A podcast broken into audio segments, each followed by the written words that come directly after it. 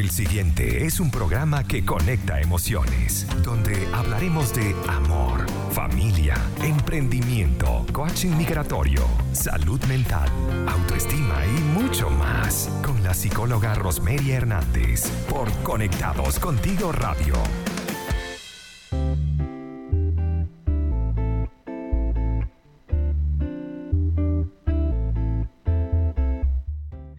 Muy buenas tardes, bienvenidos una vez más a nuestro programa del jueves Conectando Emociones, hoy 13 de agosto del 2020, un lugar donde hoy vamos a estar aportando bienestar para todos y recordarles que este espacio llega a ustedes gracias a nuestros aliados comerciales. ¿Te provoca un rico pan de queso? Entonces corre a la cuenta de arroba buenpan.cl y disfruta del rico pan venezolano.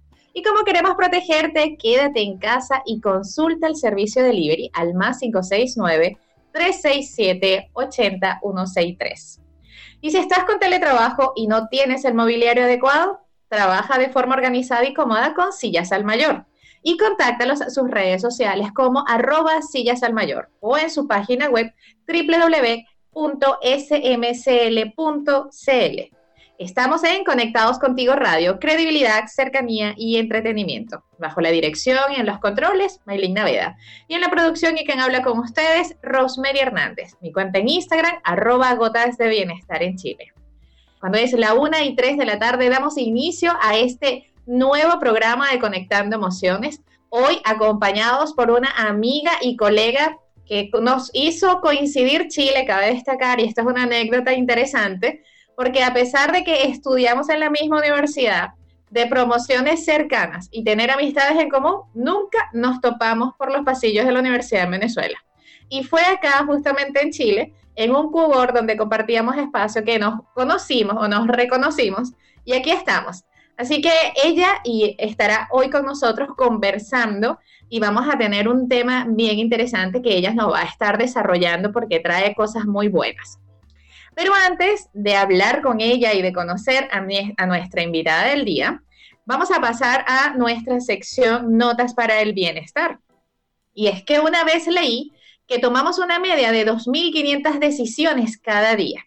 Así que cualquiera diría que estamos muy bien entrenados, pero con eso y con todo, cuando llega la hora de tomar decisiones importantes, dudamos. Y la pregunta sería entonces, ¿sabemos tomar decisiones?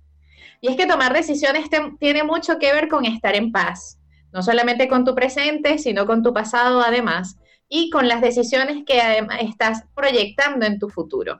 Tomar decisiones además tiene que ver con quién quieres ser y con quién no vas a ser. Y en ocasiones puede ser difícil reconciliarse con esto. Nos guste o no nos guste, siempre estamos eligiendo y elegir implica renunciar. Además, nos hace conectar con emociones, nos hace estar constantemente identificando qué ganamos o qué perdemos con cada una de estas decisiones. Así que bueno, a partir de este momento y en estas notas de bienestar, voy a darte siete claves que te van a poder ayudar a identificar decisiones correctas. La número uno es observa cómo se siente tu cuerpo cuando piensas en esa decisión. Las buenas decisiones te hacen sentir bien. Si estás tomando decisiones correctas, tu cuerpo se expande. Si tomas decisiones erróneas, tu cuerpo se contrae. Así que bueno, dicho de otro modo, tu cuerpo ya sabe cuál es la decisión correcta antes de que tu mente la comience a procesar. Seguro que te ha ocurrido que cuando estás eligiendo entre posibles decisiones, ya sabes lo que quieres elegir, pero comienzas a dudar entre si es correcta o no. Así que te sugiero que respires profundamente y aliviado con pulsaciones bajas, es decir, cuando en el momento te sientas más relajado, sin emociones de por medio, entonces toma esa decisión, que ya sabes que es la que quieres. La segunda, pregúntate si estás tomando la decisión desde el amor o desde el miedo. La diferencia está en el foco. Si estás tomando la decisión desde el miedo, entonces probablemente lo estás haciendo es evitando o huyendo de una situación que por supuesto te pueda generar mayor dolor en el futuro. Pero si lo estás haciendo desde el amor, entonces eh, vas a sentir esta sensación de paz y la vas a comenzar a, a disfrutar desde incluso el momento que la comienzas a pensar. Número tres, ¿estoy haciendo esto para hacer feliz a otra persona? Esta es una gran pregunta. Si estás tomando decisiones solamente para complacer a otros, entonces no estás respetándote y no estás respetando tus convicciones. Esto es algo que suelo compartir y referir con mucha frecuencia a quienes se acercan a buscar asesoría y tiene que ver con ser coherente. La coherencia va a hacer que tomar decisiones sea mucho más fácil. La número cuatro, si no te hace feliz ahora, no te hará feliz más adelante. Y esto es también muy importante porque si comenzamos a forzar las cosas desde ahora, es muy probable que el esfuerzo después no valga la pena. Y comencemos entonces a considerarlo un sacrificio. Y no es igual hacer esfuerzos para conseguir algo que tener sacrificios para lograrlo. Número 5. Asume que la decisión correcta es caerle mal a alguien. A veces esto puede pasar tomar una decisión, por supuesto, va a hacer que comiences a hacer una, eh, o le caes bien a alguien, o asumes que esa persona va a estar de acuerdo, o simplemente vas a hacerlo haciendo que esta otra persona no esté de acuerdo. Número 6. Cualquier decisión que tomes debe incrementar tu paz interior. Y es que esta va a ser la forma más efectiva de identificar si lo estás haciendo por tu salud, por tu salud mental o emocional. Y si estás feliz por dentro, eso se va a ver también por fuera. Y número siete, guarda un rato en silencio antes de tomar la decisión. Hay una técnica muy conocida y que últimamente se ha hecho muy famosa que se llama mindfulness y te invito a que la uses para tomar una decisión. Antes de elegir un camino, conecta contigo mismo. No te dejes influenciar por nada externo y escoge un lugar tranquilo, sin ruidos, conecta con tu respiración y permite que tu pensamiento te dé la respiración y junto con la respiración te dé la respuesta. Esto fue Notas para el Bienestar. Vamos a ir a una pausa musical porque cuando regresemos vamos a estar hablando con Conchita Torres. Ella es nuestra invitada del día, con quien vamos a estar conversando Aprende a ser la persona que quieras ser. Eso va a estar un tema súper interesante porque además ella nos va a estar contando un poco de algunos proyectos que tiene a través de, esta, de este eslogan, aprende a ser la persona que quiera ser. Vamos a ir a una pausa y cuando regresemos conversaremos con ella. Ya volvemos. Y seguimos en Conectando Emociones. Hoy, cuando estamos a la 1 y 13 de la tarde, 13 de agosto, vamos entonces a iniciar eh, nuestra sección de entrevistas, porque hoy vamos a estar hablando con mi amiga y colega Conchita Torres. Les voy a comentar un poco de ella. Ella es psicóloga, es coach apasionada por la inteligencia emocional, habla mucho de la autoestima y el crecimiento personal a través de su cuenta de Instagram, que es arroba psiconchis. Ella es venezolana con más de cuatro años en Chile y diez años de trayectoria profesional Además, es una persona que tiene la misión de ayudarte a detectar de manera simple lo que a veces puede sentirse complejo para ayudarte a buscar tu bienestar. Así que bueno, por eso a mí me encanta conversar con ella. Siempre que decimos que vamos a hablar nos parecemos dos cotorras porque hablamos muchísimo. Y como les dije en el paso anterior, em, no nos habíamos conocido en persona, pero ya teníamos referencia una de la otra. Desde Venezuela habíamos escuchado una de la otra, pero no coincidimos hasta que Chile nos unió. Así que bueno, aquí estamos. Vamos a darle la bienvenida a mi querida amiga y colega Conchita. Hola, ¿cómo estás, cariño? Hola, preciosa. Gracias por esa, esa explicación. ¡Wow!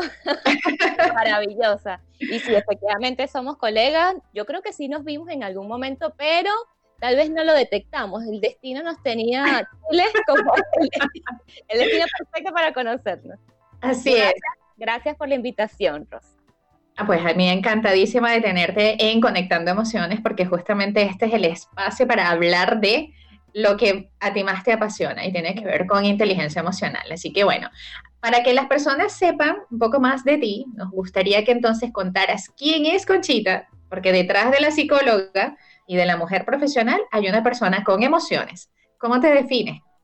Mira, para definirme, bueno, yo siempre he sido como bastante controlada a nivel emocional. O sea, siempre fui como una niña muy tranquila, eh, muy proyectada a lo que quería, eso sí. O sea, la perseverancia es parte de, mi personalidad, es como un sello. Muy bien. y, bueno, a nivel emocional soy bastante sensible. Eh, considero que tengo mucha, mucha empatía con las personas y por eso mismo decidí estudiar esta maravillosa profesión que es la psicología y, esas ganas de, ayudar a otros viene precisamente de esa, esa cualidad, esa cualidad emocional que he trabajado durante mucho tiempo y que al final me ha dado más frutos que, que momentos, digamos que negativos. siento que he controlado bastante mis emociones y por eso me encanta, me encanta todo este tema. Y cada vez que veo a alguien como desbordado emocionalmente es como, ok, se puede lograr, tú lo puedes controlar, vamos a, generar los pequeños pasos para que, que, tú puedas salir de esto y me ha funcionado súper bien. Así que bueno, estoy casada, tengo un perrito hermoso, he tenido relaciones en mi vida muy buenas, otras muy malas y, siento que he aprendido bastante de, la experiencia, trato de aprender todo lo que me pasa, aprender. Si me pasó, sea bueno o malo, aprender. Esa es como mi lección de vida. Excelente, mira, qué maravilla cómo te defines y me gusta mucho que hables de, de, esa característica que te identifica, el control emocional, porque algo que te hace además muy característico es que siempre estás sonriendo, Conchita. Es una cosa simpaticísima. Conchita siempre se está riendo y si la van a ver en sus fotos, en donde esté, con quien, ella siempre se está riendo.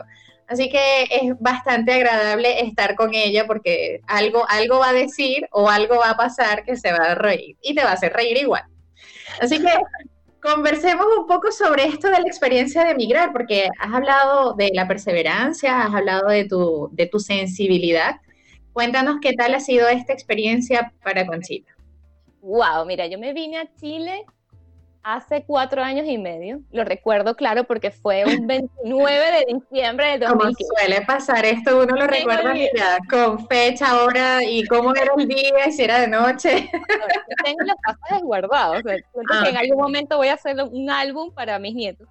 No tengo hijos, pero no sé, estoy pensando en nietos todavía y sin hijos. Me parece interesante. Nos podemos saltar la parte de los hijos a los nietos. Exactamente. Pero bueno, fue, fue una decisión planificada. Yo también he sido como súper planificadita en mi vida.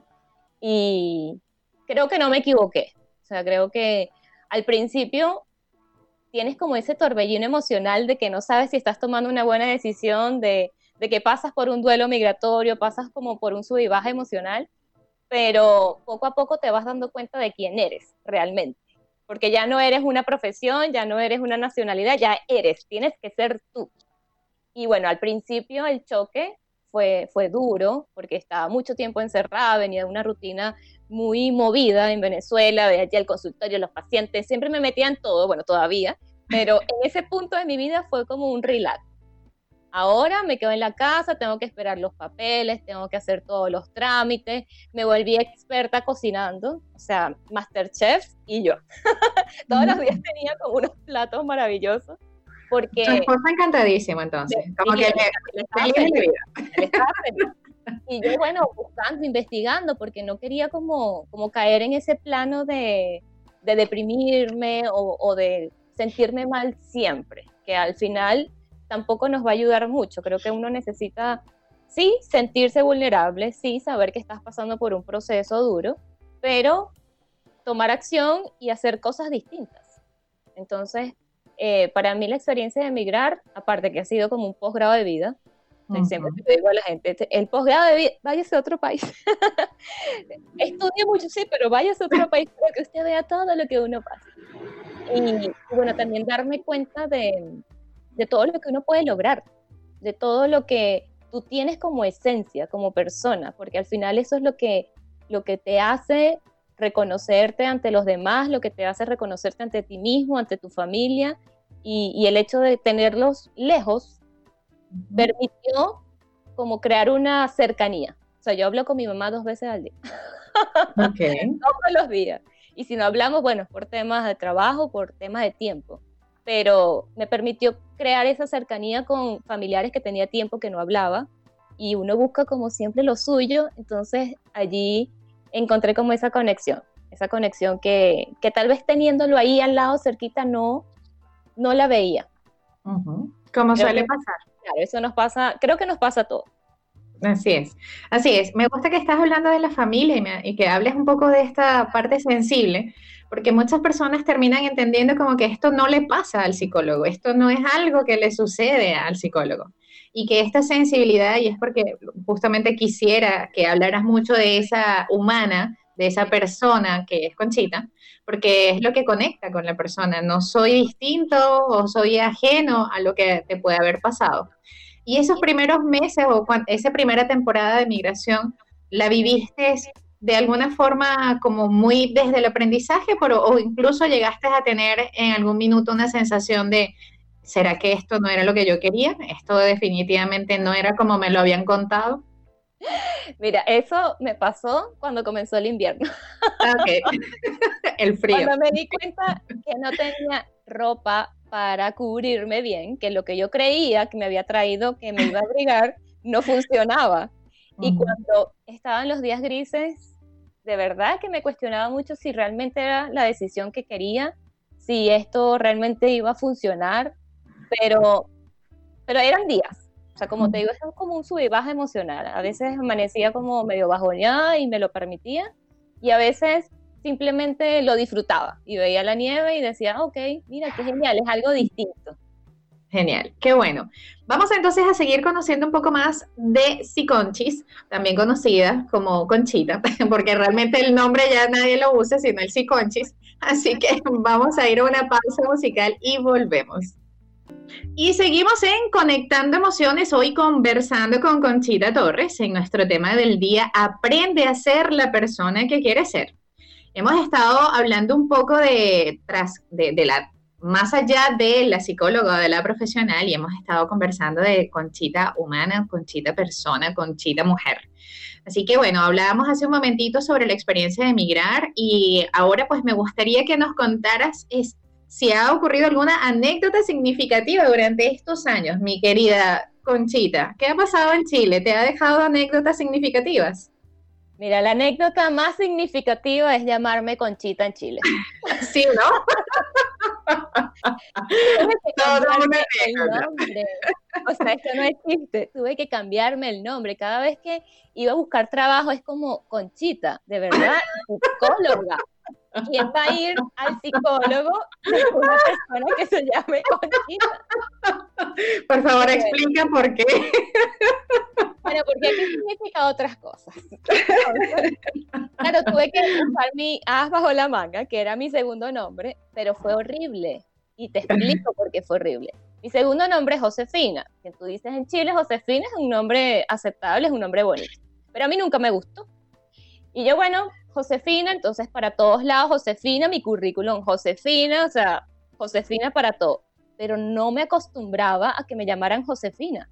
Entonces iba, no sé, a comida rápida. ¿Sabes que te piden tu nombre y yo, Josefina?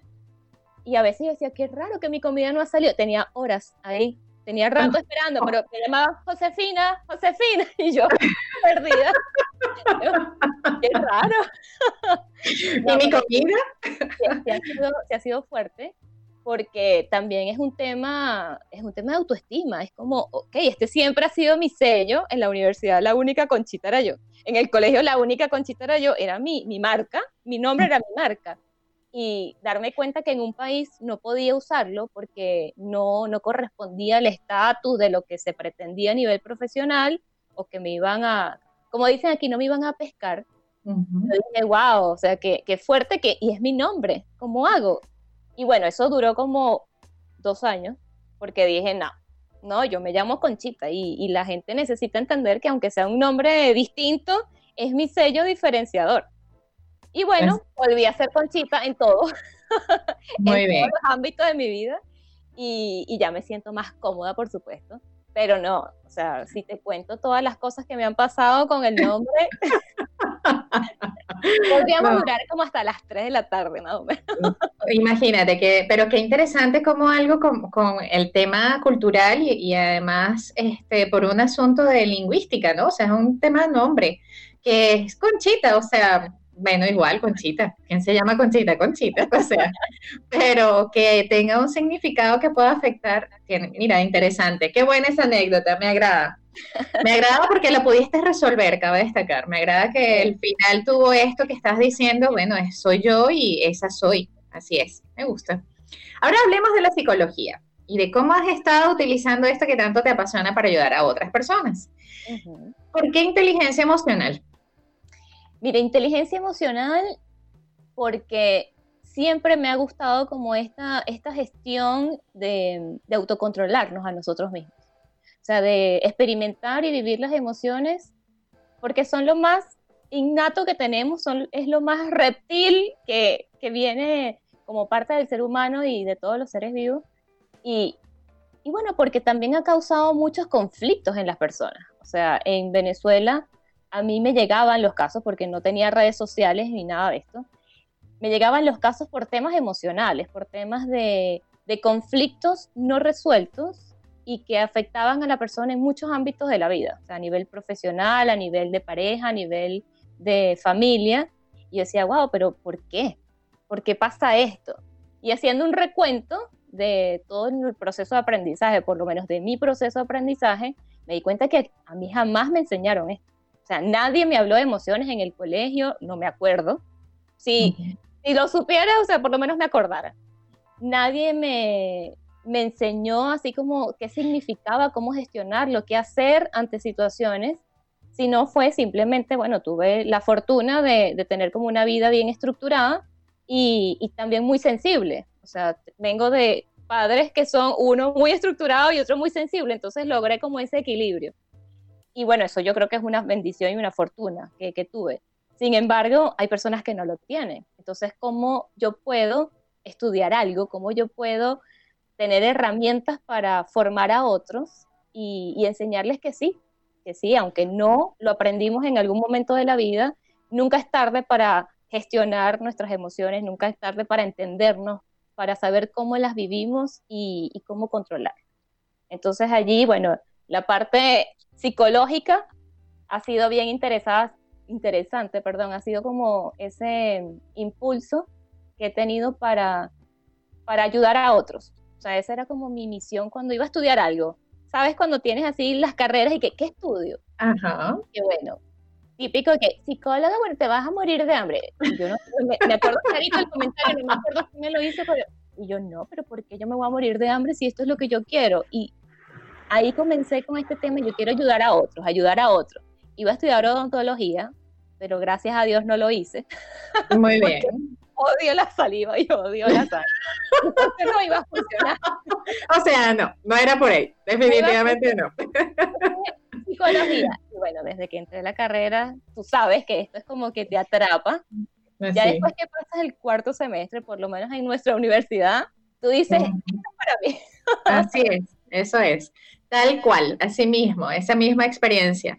Eh, ahora de, hablemos un poco de esta actualidad y estemos hablando un poco de la cuarentena, porque mencionaste hace un momento que llegan los pacientes o en Venezuela te llegaban de esta manera. Ahora hay una realidad que ha hecho que comencemos a tener mayor visibilidad los de la salud mental en general.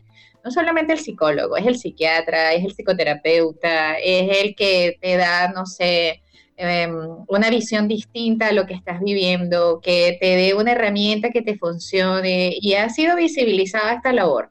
¿Cuáles han sido los motivos en esta época más comunes que has atendido? Mira, en esta época he tenido una particularidad porque he tenido como dos casos bien puntuales. Uno, eh, manejo emocional, más que todo procesos ansiosos, personas que no saben qué hacer con lo que están viviendo y el estrés, la casa, la familia, eh, temas de pareja porque no, no saben tolerar situaciones.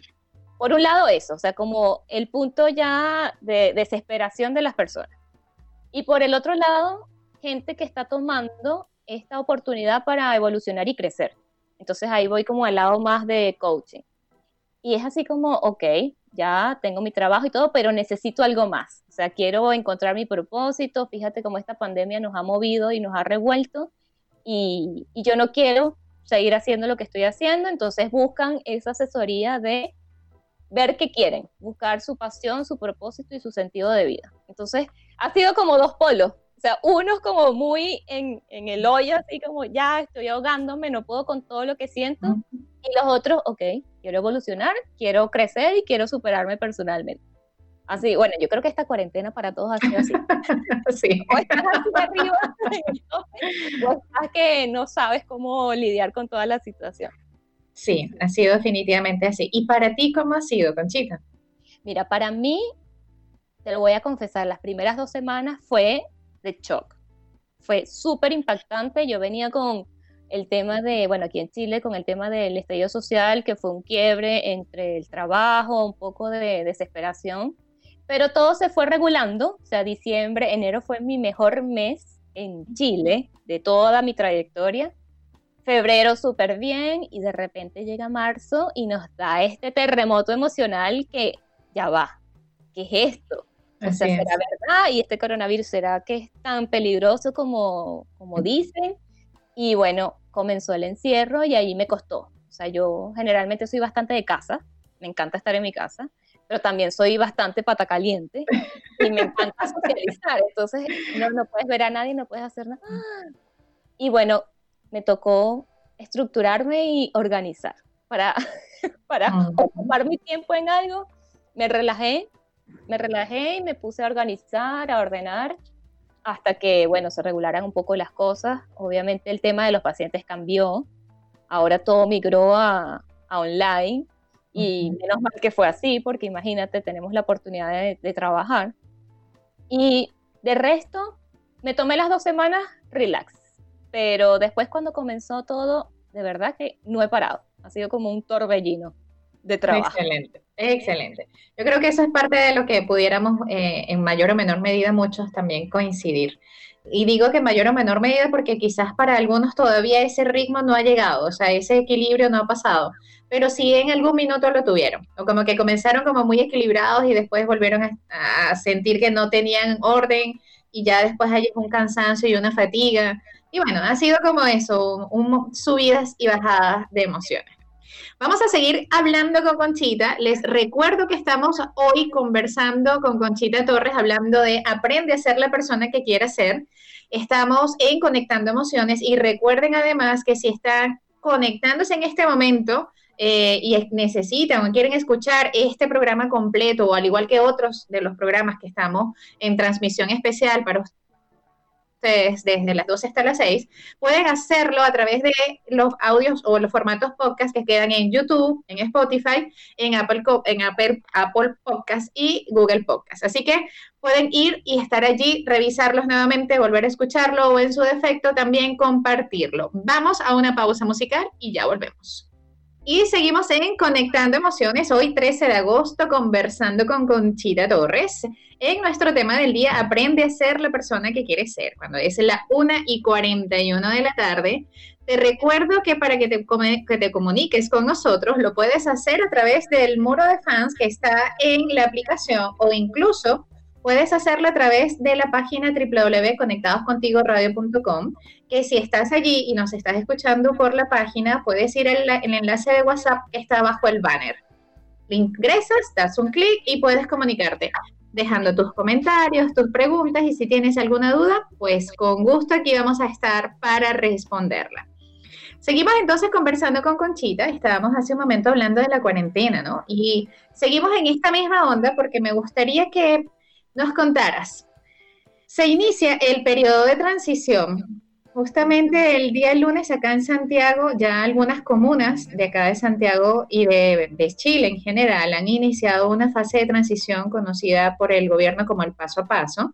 Y ahora pues vamos a tener a partir del lunes en Santiago, que es una de las comunas más grandes de Santiago de Chile, esta fase.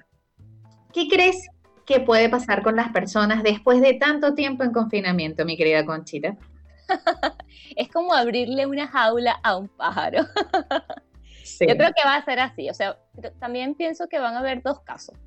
El caso de las personas que les va a dar mucho miedo salir porque todavía está el virus, porque todavía no existe la vacuna y va a intentar eh, quedarse en esa cueva que ya creó y a la cual se adaptó. Y va a estar el caso opuesto, que va a decir salir y ya tienen el pie afuera. o sea, el lunes a las 4 y, 40, a las 4 y 59 de la mañana va a tener el pie afuera y va a madrugar solamente por salir sin necesidad de un permiso. Entonces, por allí creo que es importante tener mucha responsabilidad, mucha conciencia, pero también es importante eh, salir, también es importante tomar sol, también es importante recargar las energías con la naturaleza, con, con la calle, porque esa es nuestra realidad. ahora estamos como en un paréntesis que nos mandó la vida. Eh, bueno, ojo, esta es mi opinión personal. Esto es un paréntesis que nos mandó la vida para darnos cuenta de cosas, de muchas cosas, pero, pero también necesitamos poco a poco ir em, conociendo esta nueva versión de nosotros, conociendo cómo es salir con más precaución, cómo es empatizar con que hay personas que se pueden enfermar, como, hay personas que, que necesitan resguardar a su familia. Entonces, por un lado lo veo positivo, por otro lado es importante la generación de conciencia. Totalmente, totalmente. Creo que, y coincido contigo con esto de la responsabilidad, es asumir justamente la posibilidad de que todo está en tus manos y que esto no depende del otro. Es cuando comenzamos ya no a proyectar que son nosotros los que me tienen que cuidar. No, esto es un asunto bastante adulto de ser responsable. Me gusta, estoy de acuerdo. Hay una cosa que ha hecho la cuarentena y es visibilizar las sombras esto de, demostrar, porque dijiste algo interesante y es que volver a conocernos puede ser. Esto de salir a la calle nuevamente nos va a, nos va a permitir reconocer esta nueva versión que se armó durante estos meses metidos en casa. Eh, con un distanciamiento físico, aun cuando no estaríamos aislados socialmente obligatoriamente, aquellos que lo decidieron eh, hacer ya es distinto, pero estuvimos era distanciados físicamente, ¿no? Y eso nos hizo conocernos o reconocernos en algunas áreas. Hablemos un poco sobre esto de las sombras y cómo crees tú que lo que hizo la cuarentena, ¿qué, logró esto con las sombras en, las personas? Mira, yo creo que al principio esto va a ser un shock, bueno, lo vivo, creo que todos lo hemos presenciado un poco, eh, un shock social, porque ya tú ves al otro como una amenaza. O sea, tú vas caminando en la calle y si viene gente te cambias para la otra vereda porque es como no puedo estar cerca de nadie. y, y, siento que mientras se mantenga este, este periodo, se va a mantener esa conducta. O sea, y no es algo como, como por discriminar, sino como, como protección personal.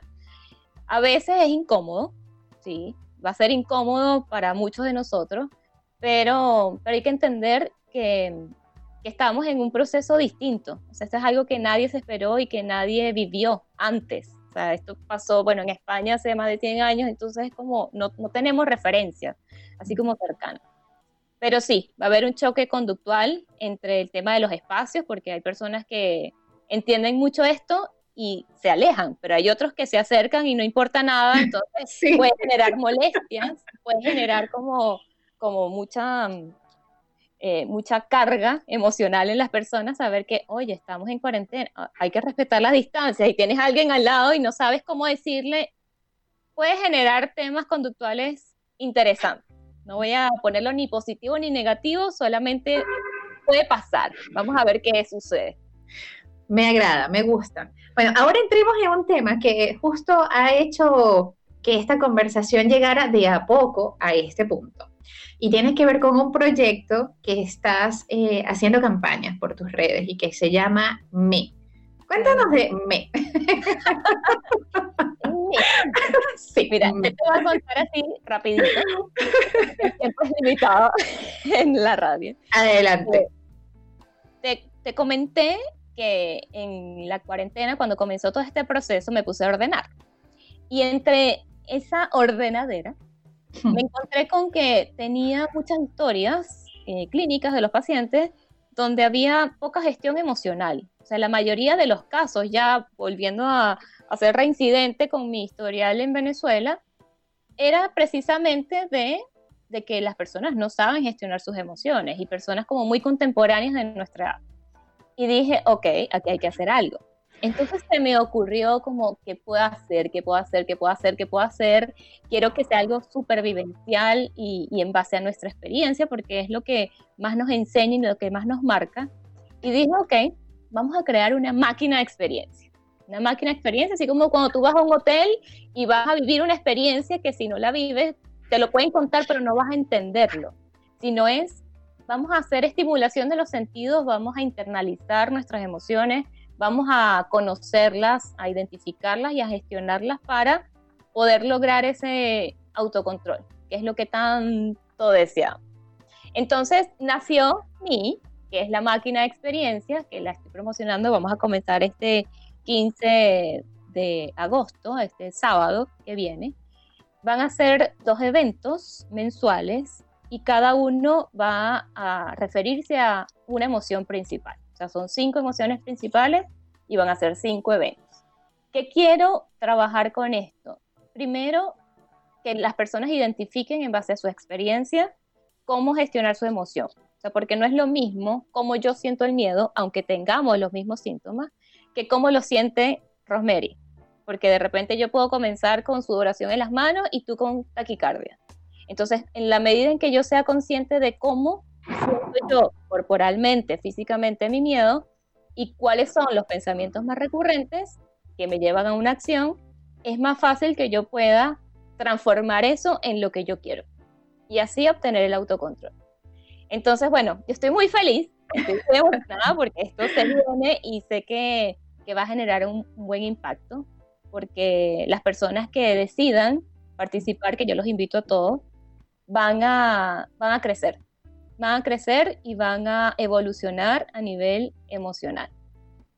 Ok, entonces se llama Mi o Me. ¿Cómo es la cosa? ¿Proyecto? Es yo lo digo mí porque es como, como yo en inglés. Al final termina siendo de ti mismo. Pero la M y la E, por supuesto, eh, se refiere a la máquina de experiencia. Muy bien, y por eso entonces... Un conjunto de... Ok, y allí entonces estás hablando de que van a, las personas que, que inicien esta experiencia van a estar viviendo emociones principales como cuáles? El miedo, la ira, la repulsión, como el asco, eh, la tristeza y la felicidad. O sea, algo así como intensamente, pero como la película. ¡Ay, qué rico, qué genial! un punto de referencia. Yo dije, ok, ¿qué tenemos en común que le sirve a todo el mundo, a niños, adultos? O sea, porque hemos aprendido. Y dije, ok, esto está maravilloso. Es como la película que la he visto como 3 mil millones de veces y estoy esperando la nueva. Que sí. La niña con su. con todo el. como lo que tiene Miley allí, pero potenciado. Con un tablero de control con, de todo. Primaria, secundaria, todas las emociones posibles, la mezcla, que es la adolescencia, que todos sabemos que es una etapa de la vida como bien intensa. Sí. Así que bueno, sí, sí fue mi punto de referencia.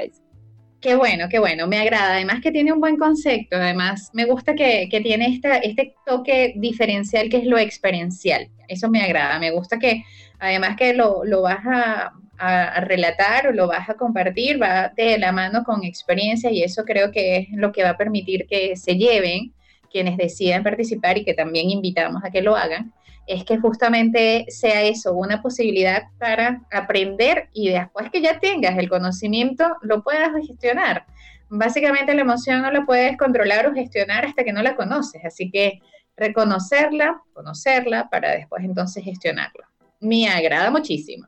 Cuéntame en qué más andas, Conchita. Además de esto, ¿alguna otra cosa que le quieras contar a las personas para que sepan cómo encontrarte, dónde ubicarte, qué más hacer, cómo tener acceso a ti? Ok, bueno, mis redes sociales, todas, porque gracias a Dios, como mi nombre es diferente. Muy bien. Encontré todas las redes sociales y el dominio de la página web fácil, arroba conchi con Y al final. Eh, pueden encontrarme por todas las redes allí. Bueno, tengo un Instagram que digamos que es la red que más manejo porque me encanta. Em, allí hablo sobre todo este tema de inteligencia emocional, hablo sobre em, autoestima, autoconocimiento, autocontrol. Estoy bastante metida en este mundo, así que todas las personas que quieran tener alguna asesoría, psicoterapia, coaching, pueden comunicarme por allí o por la página web directamente. Y bueno, Sería eso para poder atenderlos con todo este carisma que yo tengo de sobra. lo certifico, lo certifico, así es. Me encanta. Bueno, para nosotros ha sido un gusto de verdad tenerte en Conectando Emociones. De verdad que ha sido genial poder vernos, aun cuando tenemos unos cuantos meses que no nos vemos en presencia, pero que la tecnología nos los ha permitido y que este haya sido el motivo perfecto para vernos y, y coincidir nuevamente, mi querida Conchita. Para despedir, ¿tienes algunas palabras para quienes estaban escuchándonos? Claro que sí. Bueno, primero agradecerte. estoy infinitamente agradecida con los espacios. Son gente famosa. Entonces, que, lo hayas considerado, bueno, para mí es, muy, muy importante estar aquí con ustedes, conocer cómo es este mundo de la radio, porque no, no tengo mucha conexión con esto. Y felicitarlos por el excelente programa que tienes, por la gestión de Maylin también, que es maravillosa, o sea, son unas mujeres admirables, estamos llenas de mujeres poderosas en este país. Y bueno, invitarlos a todos a que sigan escuchando el programa, que la sigan a ustedes también en, toda la gestión que hacen, porque no hay nada, nada de desperdicio en todo esto. O sea, todo va a ser un aprendizaje para avanzar, para tener más bienestar y, por supuesto, para evolucionar como seres humanos. Maravilloso. ¿Ven que ella es tan linda? Ay, no puedo contar, la verdad que sí. Así que bueno, con este carisma que ella le caracteriza y con esa gratitud que también siento en, en retrospectiva, porque también en feedback hay cariño de vuelta, mi querida Conchita. Vamos a cerrar el programa del día de hoy recordándoles que estuvimos en Conectando Emociones por Conectados Contigo Radio. Credibilidad, cercanía y entretenimiento. Bajo la dirección y en los controles, Maylin Naveda. Y la producción y quien habló para ustedes, Rosemary Hernández. Recuerden seguirme en mi cuenta en Instagram, arroba gotas de bienestar en Chile. Además pueden también seguir a la radio a través de su cuenta en Instagram de arroba conectados contigo radio. Nos escuchamos nuevamente el martes a las 2 con Felipe Rangel y el jueves a la 1 en Conectando Emociones. Para despedirme, sonríe, aunque esto no sea una foto. Que tengan un feliz jueves. Chau, chau.